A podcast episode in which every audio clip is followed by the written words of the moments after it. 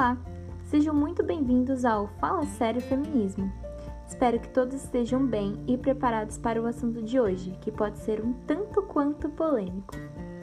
Hoje falaremos de feminismo, só que detalhe: feminismo nas periferias. Bom, vamos começar do zero. Primeiro de tudo, o que é feminismo?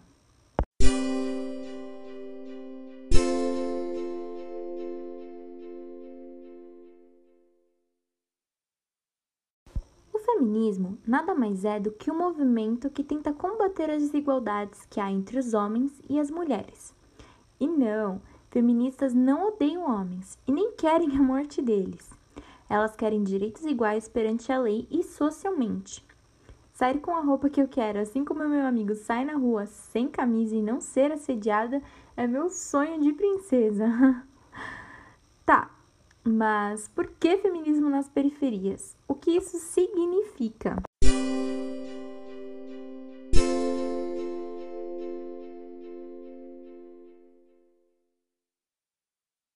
Curiosamente, quando fui pesquisar a fundo sobre esse assunto, me deparei com resultados um tanto quanto chocantes. Eu jurava que quando nos referíamos a feminismo nas periferias, iria me deparar com a falta de conhecimento sobre esse movimento nas regiões periféricas. Quando na realidade, eu me deparei com um assunto mais tenso ainda: o feminismo negro e interseccional. Eu, particularmente, não fazia ideia que o feminismo interseccional existia. E para explicar ele de maneira mais simples possível, vou utilizar como palavra-chave inclusão. Eu, como uma adolescente branca de classe média, tenho que reconhecer os privilégios que tenho socialmente falando.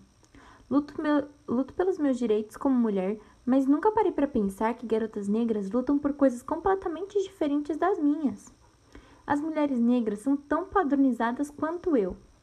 Li e ouvi relatos de mulheres negras que foram inferiorizadas por não saberem sambar são hipersexualizadas e quando se trata do cabelo, não precisamos nem comentar, né? Mulheres que assumem seus cachos ficam conhecidas como cabelo de bombril e por aí vai. Quando falamos sobre feminismo interseccional, falamos de incluir e dar verdadeiramente voz para essas mulheres. Não só para elas, mas como para as lésbicas, trans e qualquer um que se identifique como mulher, mas não tem voz suficiente para lutar pelo seu espaço social. Mas a questão mais complicada desse tema é: por que o feminismo negro está relacionado a feminismo nas periferias?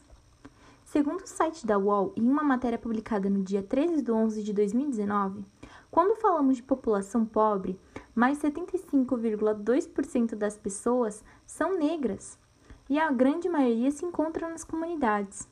O feminismo negro está diretamente relacionado ao feminismo nas periferias, pois todos os dias mulheres negras lutam para ter seu espaço. Mais de 68% de cargos gerenciais são comandados por homens brancos. Se imaginarmos uma camada social, podemos dizer que o homem branco está no topo, seguido da mulher branca, um homem negro e só então chegamos no núcleo, que é a mulher negra. O quão distante isso parece para você? porque para mim, que se encontra no segundo nível dessa camada social e que possui muitos privilégios em relação a essas mulheres, já me vejo em uma rua estreita. Eu, como mulher branca, já tenho que lutar com unhas e dentes para ser levada a sério e não ser subestimada ou tratada com inferioridade. Quem dirá essas mulheres que lutam todos os dias mesmo sem saber?